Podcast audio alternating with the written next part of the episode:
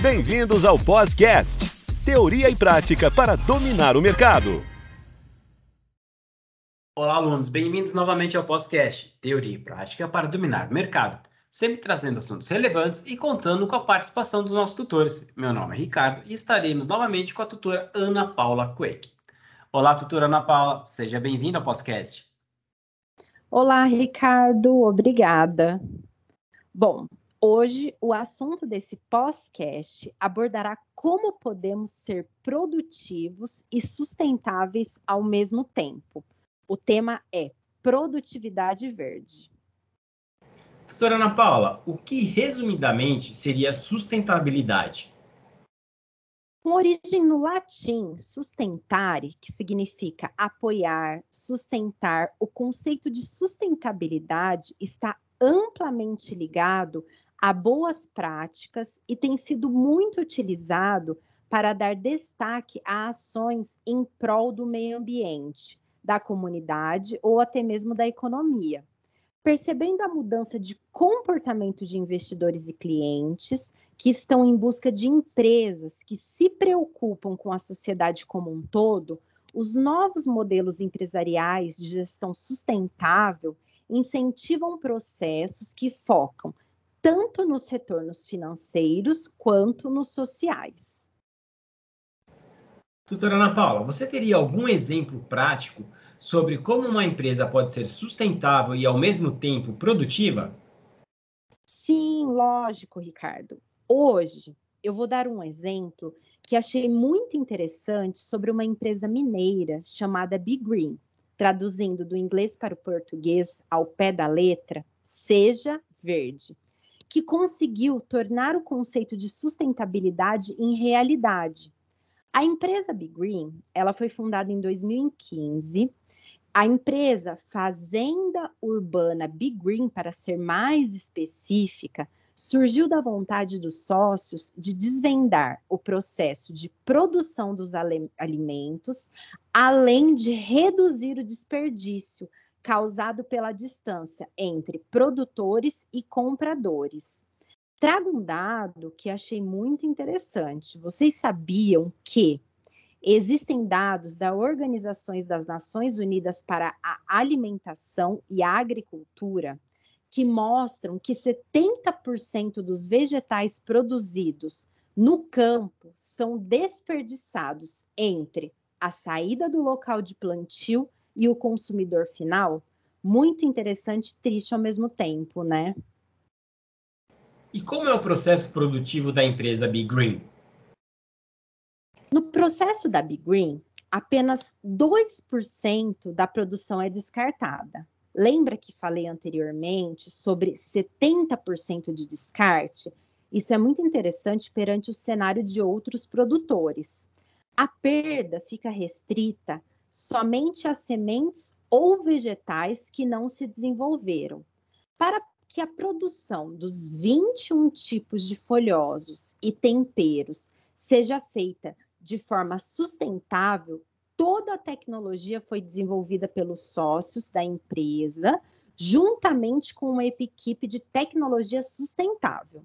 Na fazenda urbana, é possível fazer controle de pH, temperatura, entrada de luminosidade, entre outros vários fatores que impactam diretamente na produtividade e qualidade. A Fazenda Big Green é a primeira fazenda urbana da América Latina. É uma estufa de 1.500 metros quadrados. Por lá, todo o controle de praga é feito com produtos biológicos ou vegetais sem uso de agrotóxicos na produção. Além disso, o alimento para as plantas vem de um tanque com mais de 500 tilápias.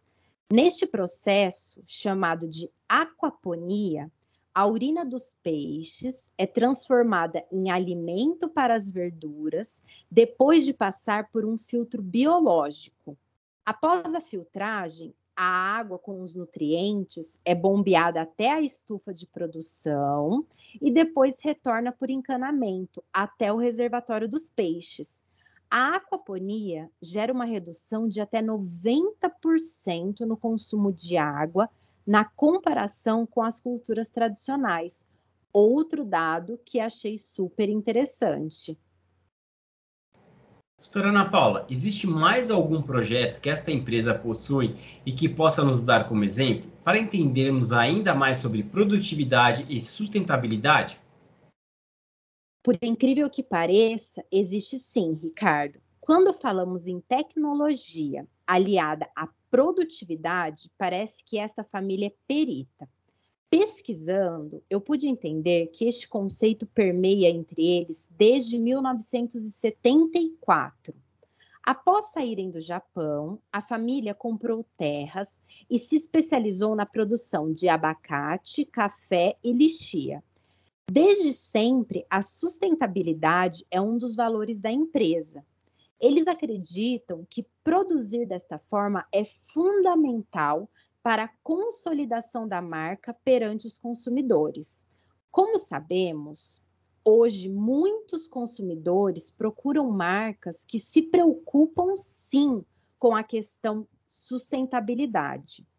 Além disso, na fazenda, eles possuem um sistema bem consolidado de manejo integrado de pragas e doenças.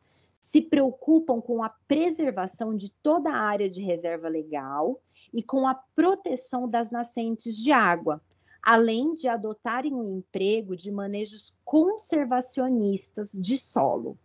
O grupo também conta com duas biofábricas em suas propriedades, com o objetivo de produzir agentes de controle biológico para o controle da principal praga da cultura do abacateiro, que é a broca do abacate. As boas práticas são garantidas ao consumidor por meio dos certificados de qualidade. Entre eles está a Rainforest, referência em certificação na área socioambiental, em que o grupo é certificado desde 2010. E quais alternativas seriam eficazes para se conquistar novos adeptos do setor produtivo à questão de sustentabilidade? Olha, Ricardo, eu acredito que ações que deem visibilidade, transparência, isenções de impostos em iniciativas sustentáveis e certificações. As empresas não são vilãs. Não é uma questão do bem contra o mal elas existem devido a uma demanda pelo consumo dos seus bens e serviços. O setor produtivo só irá despertar quando o consumidor deixar de ser um mero espectador e passar a atuar como um cidadão que também se preocupa em consumir algo que possui preocupações sustentáveis e que no ato da compra elege uma empresa e os valores que ela carrega não os valores vendidos pelas agências de marketing, mas os valores reais no papel social, ambiental e cultural que aquela marca carrega. E, em contrapartida, as empresas precisam se despertar para novas tecnologias, novos produtos, adotar uma linha de sustentabilidade nos seus produtos e serviços. Existe mercado para isso, é crescente, crítico e lucrativo. Ricardo, esse foi o assunto deste episódio. Muito obrigada. Doutora Ana Paula, eu que agradeço a sua participação em mais um episódio.